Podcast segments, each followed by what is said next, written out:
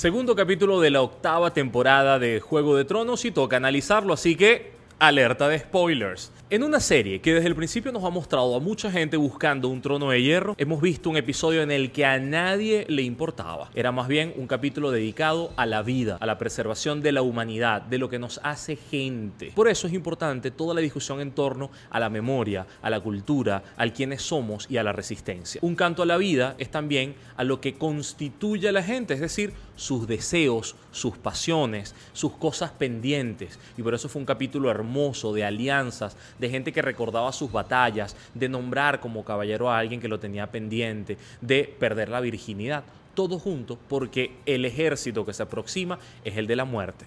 La única persona que todavía se preocupaba por el trono de hierro era Daenerys Targaryen y eso le va a pesar como liderazgo porque mostró muy rápido el hambre, mostró su interés ante todo y cada quien planteó su agenda individual. La más importante, la de Sansa, cómo queda el norte que no se va a arrodillar ante ti.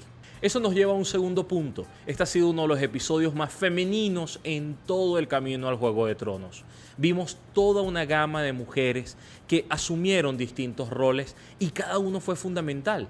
Desde Gilly llevando a su hijo para resguardarlo, hasta una niña que ofrece sus servicios con su espada, aunque es muy pequeña, y se va a resguardarla, y también Lady Mormont tratando de reclamar su puesto en el campo de batalla.